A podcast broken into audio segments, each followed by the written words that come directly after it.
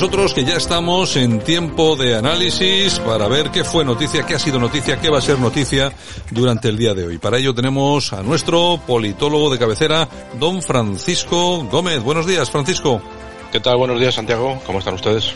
y nosotros por lo menos bien, no sé cómo estarán los oyentes, pero nosotros de lo malo malo seguimos, seguimos viviendo, que ya es bastante con el país que tenemos. Sí, hoy es un día, como dicen los futbolistas extranjeros, jodido. Es un día fastidiado porque lo que lo que vimos en la tarde de ayer, en el día de ayer, en el Congreso, pues eh, ratifica una evolución, un desarrollo hacia el mal que en su día inició Zapatero y que y que ayer pues ha tenido eh, bueno pues la, una repercusión mínima, pero que hay que explicar perfectamente a nuestros oyentes. Mm. Eh, miren, al firmar en los presupuestos un acuerdo con Bildu, lo que se está haciendo es que se está colocando a Bildu en el mismo nivel que Esquerra Republicana, teniendo en cuenta que Esquerra Republicana son los que hace tres años intentaron dar un golpe de España, en, de Estado en España, y teniendo en cuenta que sus líderes están en la cárcel. Bueno, pues de esta manera Bildu lo que ha conseguido es estar al mismo nivel, con lo que a partir de ahora no se extrañen de que igual que se cuenta con Esquerra, se empiece a contar con Bildu para ir, eh, para ir eh, aceptando eh, nuevos acuerdos para transformarlos después en leyes. esto comenzó en el, año 2011, cuando Zapatero, cuando Zapatero hizo los pactos con ETA y le prometió a la ETA que lo iba a legalizar en forma de partido político. Luego en el 2013, no sé si recordarán ustedes, lo pueden buscar por internet, que eh, Pablo Iglesias, pues en una rico taberna, mantuvo una reunión con los terroristas y vino a decir algo así como que entre terroristas, secesionistas y podemitas, pues cada uno tiene que buscar sus propios intereses para algún día ser determinantes en el gobierno de la nación. Y recordarán que posteriormente, pues eh, eh, Rosa Díez, cuando estaba en UPyD, pues intentó que se legalizara a Bildu. Y sin embargo, el Partido Socialista y el PP votaron en contra. Pues eh, en la tarde de ayer, Bildu por fin ha llegado a un acuerdo para participar, diciendo que sí a los presupuestos. Y de hecho, ayer tanto Otegui como Pablo Iglesias estaban francamente muy contentos. Yo hoy no les voy a poner el audio de Otegui ni el de Pablo Iglesias para evitarle las náuseas, pero sí que les voy a poner un, un audio de, de, de, la ministra Montero porque es la que ha presentado el tema de los presupuestos. Por cierto, el tema de los presupuestos que empezó mal, porque en la mañana de ayer estaban tres miembros de, del Partido Socialista diciendo lo contrario. Estaba por un lado Ábalos en Antena 3 diciendo que no podían bajar el precio de las mascarillas porque se lo impedía la Unión Europea. Estaba Diana, Diana Lastra diciendo lo propio y además eh, mintiendo como una bellaca, la vamos a escuchar ahora, y estaba Simancas diciendo que el gobierno de España no puede prevaricar y por ese motivo no puede bajar el, el precio de las mascarillas. Dos horas después, eh, la ministra Montero dijo que las iban a bajar porque habían dado el visto bueno en la tarde de antes de ayer, cosa que es falso porque hace seis meses eh, se avisó a todos los gobiernos de la Unión Europea de que lo podían hacer perfectamente. Vamos a empezar escuchando a Adriana Lastra me dice que tienen que hacerlo de acuerdo a la ley, tienen que hablar con la Comisión Europea, como lo ha hecho Italia, para tenerlo al cero. Pues saltándose, pues saltándose la ley. Y nosotros es lo que no podemos hacer o lo que no queremos hacer. Nosotros lo haremos cuando lleguemos a un acuerdo con la Comisión Europea, pero lo que no podemos o lo que no queremos hacer es saltarnos eh, la legalidad, como usted comprenderá. Hay otros países que sí que lo han hecho, que no les importan las directivas europeas. A nosotros sí nos importa y sí nos importa cumplirlas. Bueno, increíble, ¿eh? Sí, lo pongo más que nada para que vean el nivel de la bachiller. Que por cierto, esta es la que firmó el acuerdo con Bildu para derogar la, la, reforma laboral. Y que luego le echaron la culpa. Bueno, pues como, como hicieron bien, porque al final lo que demostraron es que es torpe hasta para ello. Y, y sin embargo, no la sacrificaron. Ahí está. Y además viene arropada por Simancas. En todo caso, metió la pata. Eh, ¿Qué ha pasado con el tema de los presupuestos? Porque se han sucedido más cuestiones. Porque, por un lado, también en, el día de ayer pues eh, se ha dado carpetazo definitivamente al tema del Gate, por lo tanto Ábalos se va a ir de rositas. Eh, el juez parece que no tiene muy claro que, que el espacio Schengen significa atravesar un espacio aéreo y que eso ya forma parte del territorio de la Unión Europea. Por lo tanto, la señora Delcy Rodríguez estuvo en la Unión Europea, estuvo en Europa y estuvo en España. Y si no se le pidió el, el pasaporte, pues es porque hubo una negligencia de la Guardia Civil o de los mandos de la Guardia Civil en el aeropuerto por una orden política. Todos sabemos que luego además a, determinados mandos de la Guardia Civil se les han ascendido para, imagino que, agradecerles el favor.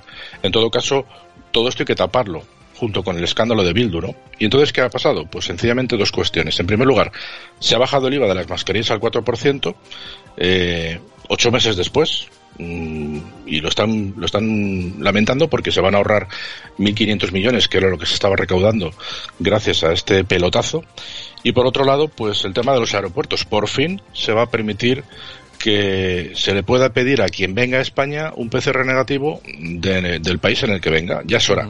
Ya les ha costado. Pero, Sí, pero fíjate, Santiago, que es un tema que ni tan siquiera lo hacen para mañana, lo hacen para el día 23 de noviembre, para dar la sensación de que no doblamos el brazo, de que no nos gana el pulso la Comunidad de Madrid y bueno, pues lo dejamos para dentro de unos días para que, como de aquí al 23 pues habrán pasado otras 20.000 cosas más, pues no darán, no darán importancia al tema de que se abran los aeropuertos. En todo caso, el tema del presupuesto, vamos a escuchar a esta mujer, a la, a la Choni Mayor del Reino, eh, a la trianera del gobierno, que dice que los presupuestos son de país. En primer lugar, no es un presupuesto de país es un presupuesto del gobierno y de sus socios. Y en segundo lugar dice que son unos presupuestos expansivos. Yo me pregunto por qué.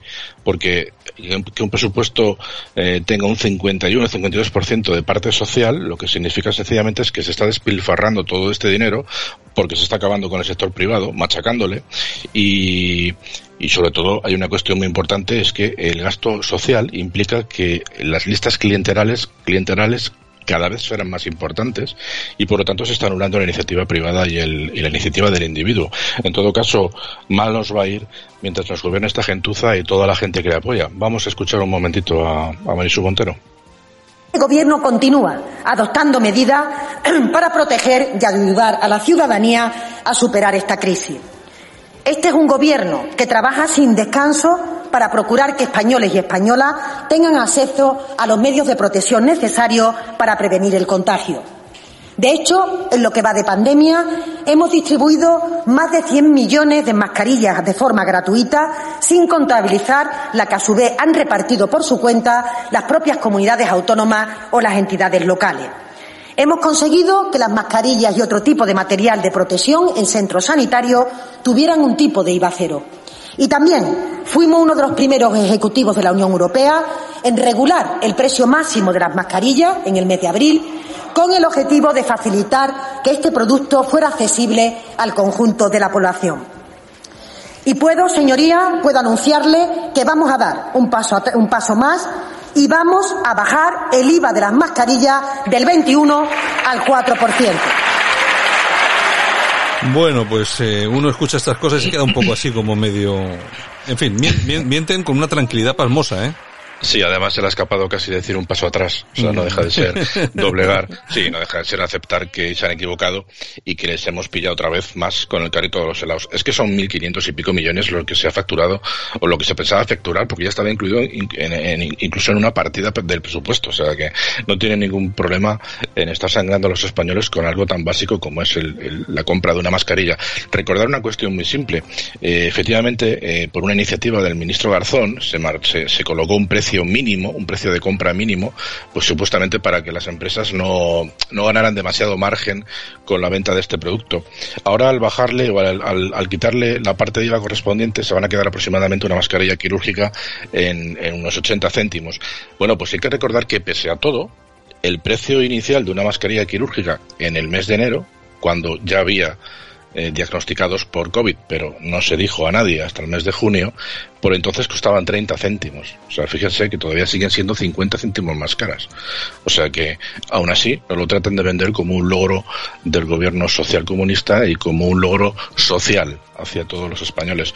Desde luego, ya te digo que, que es un día triste, un día más. Eh, si Benito Pérez Galdós todavía estuviera vivo y escribiera sus episodios nacionales, Santiago, yo creo que tendría un fascículo dominical uno tras de otro. Sí, sí, porque esto es alucinante lo que está pasando con este gobierno. Está todo el mundo súper ofendido, pero a mí lo que más me molesta es que el tema de Bildu está pasando como que, nada, como que nadie se entera, ¿sabes? No, no lo han dicho en ningún sitio, pero es que el problema que se esté equiparando a Bildu con Esquerra mmm, va a ser fuerte porque nos vamos a tener que acostumbrar a que, igual que tenemos que escuchar a Rufián poniendo firme a Sánchez y amenazándole constantemente con levantarse y quitarle sus votos, pues va a pasar algo así parecido con, con Bildu, porque eh, Ciudadanos, que está como un perrillo así quejoso y, gruñendo porque no lo hacen caso, ha quedado defenestrado a la nada, no, no, no van a servir para nada sus 10 escaños.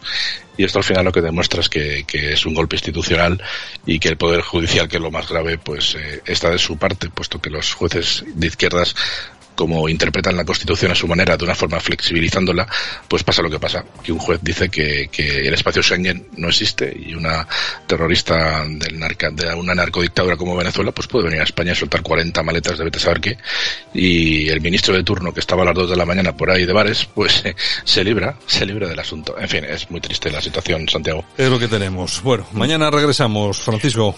Lo seguiremos contando con alguna novedad del tema de Estados Unidos que sigue avanzando el tema y a marchas muy interesantes. ¿eh? Estás escuchando Buenos Días España. Aquí te lo contamos. Y bueno, las noticias que llegan de Estados Unidos siguen siendo muchas, algunas llaman poderosamente la atención y nosotros que estamos muy interesados en conocer todas estas últimas noticias que se están produciendo y que se están generando en los Estados Unidos. Para eso, como siempre, vuelve a acompañarnos nuestro politólogo de cabecera, Francisco Gómez. Don Francisco, las, las nuevas que llegan de Estados Unidos, bueno, para, seguramente que para los demócratas no serán buenas del todo. Sí, sí, por eso, por eso, por eso lo estamos comentando, porque eh, hay que recordar que ahora mismo los americanos están durmiendo, pero nosotros, a las horas que estamos comentando este asunto, es francamente interesante recordarlo, porque eh, si no, esto ya no será noticia dice mañana. Ya saben que esto va muy deprisa y lo que está sucediendo pues eh, se pisa inmediatamente eh, una cosa con la otra. Nada, rápidamente decirle cuatro pinceladas de lo que nos está llegando. Eh, por ejemplo, en Georgia, que Biden tenía una mayoría bastante considerable, decir que ya se ha reducido a 13.000 votos la diferencia entre ambos líderes. De momento sigue ganando Biden, pero hay que decir que se está minorando a marchas forzadas según el recuento pues va avanzando. Decir que en Michigan eh, se ha presentado una demanda y la mayoría de los fiscales que están a favor de que el Supremo realmente lo revise eh, han comentado que la demanda es absolutamente fiable con las pruebas son absolutamente fehacientes y es muy probable que en Michigan también salte la sorpresa una vez que esta demanda sea, sea, sea revisada, porque se va, ya ha aceptado, y en el momento en que esté revisada, pues vamos a ver si nos sigue saltando la sorpresa también en este estado. Eh, saltamos a Pensilvania. En Pensilvania decirles que han aparecido en sacas y en cajones escondidos en diversos colegios 682.479 votos.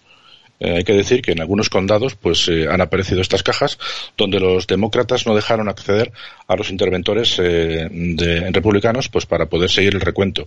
Y por lo tanto pues en estos condados ya se, ha demostrado que los demócratas ya te digo que son la gente que, que están controlando todos los votos pues han violado las órdenes de los colegios electorales al haber escondido esta cantidad. Por otro lado pues pues más asuntos. Por ejemplo el, el el fiscal general, el fiscal general de Tennessee se une al escrito eh, que, que, se ha presentado eh, anteriormente que he citado para que la Corte Suprema finalmente revise también todo lo que se está todo lo que se está presentando y todo lo que se está eh, encontrando en Pensilvania. Ayer mismamente eh, también comentamos que había una, una, una fiscal que ya había hablado de, del escándalo de los, de los, del sistema informático, eh, bueno, comentando que tenía una puerta trasera a través de la cual se podía hackear pasando los, los votos de uno a otro. En este caso, por supuesto, pasando los de Trump a la cuenta de, a la cuenta de Biden. Pues efectivamente otro fiscal más que ya ha salido en los medios de comunicación criticando, criticando este asunto. Con el tema del, del sistema informático, pues mira, lo que te estaba comentando. Han hallado que este sistema informático, que es el mismo que se utilizó para las elecciones catalanas, pues eh, como decía, tiene una puerta trasera y por lo tanto es fácilmente manipulable y la sorpresa consiste en que, eh, sorpresa negativa por supuesto para los Estados Unidos y su sistema democrático, es que este sistema, eh, este software se ha utilizado en 28 estados. Por lo tanto, ya veremos si esa no es la sorpresa que Donald Trump en varias ocasiones ha dicho que refiriéndose a que él sabía perfectamente eh, cómo pillar a los demócratas eh, porque sabía perfectamente dónde, dónde estaban haciendo dónde estaban haciendo trampas. En todo caso pues eh, decir que este hackeo de, informático ya también se ha demostrado en Wisconsin donde, donde bueno, pues eh, incluso ya se tiene clara, eh, absolutamente claro, los momentos del día, durante el día que se estuvo votando, a las horas exactas, los números de, el número de votos que han ido desapareciendo, pues por ejemplo, a las 10.59 ya se sabe que han desaparecido 29.000 votos. A las 11 y 12 de la mañana desaparecieron otros 31.000. A las 11 y 43 desaparecieron otros 46.000. Eh, y así constantemente. O sea, ya tienen controlados el número de votos que han ido desapareciendo del sistema informático de la cuenta de Trump a la cuenta de Biden. O sea que el asunto, eh, bueno, pues como decías tú, para los demócratas pues no tiene no tiene buena pinta.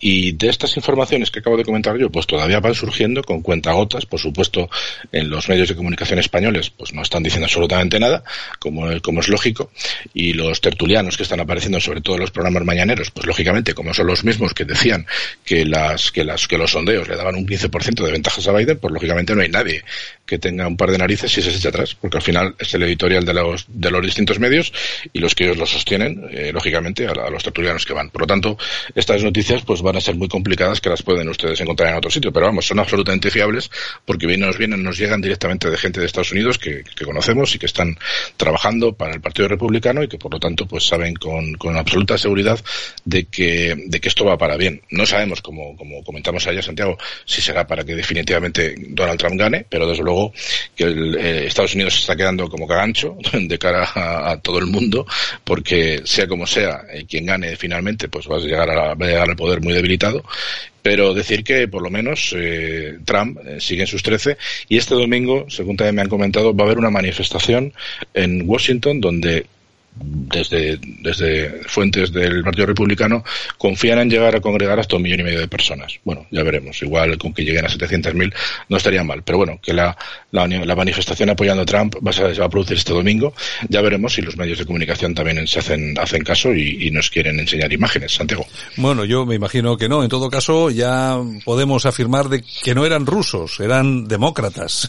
o sea, la, la, cosa va por ahí. De, todos, de todas formas, tú fíjate, el software utilizado en Cataluña esto es una cosa de gañanes total, pero bueno. Es, el software de la empresa Siemens, por cierto, con la que, no sé, no entiendo cómo España, como país, eh, no le ha dicho cuatro cosas a, a, la empresa y a, y Alemania en su día, cuando se enteró. Todo esto salió en el juicio de, del, del golpe de Estado en, Cataluña. O sea, que la empresa Siemens se sabe que había puesto este, este software. Pero bueno, que lo hayan utilizado en Estados Unidos, pues, eh, en fin, es una cuestión un poquito delicada. Lo ha, lo ha sacado a la luz un, un senador republicano, eh, bueno, pues diciendo que uno de los sitios donde comenzó a utilizarse además fue en California, o sea que, que el tema está bastante claro, que, pero es una chapuza, efectivamente, como dices tú. En fin, bueno, pues mañana seguimos. Gracias, Francisco. Nada, a mandar, un saludo. Escuchas Buenos Días España. Aquí no nos callamos.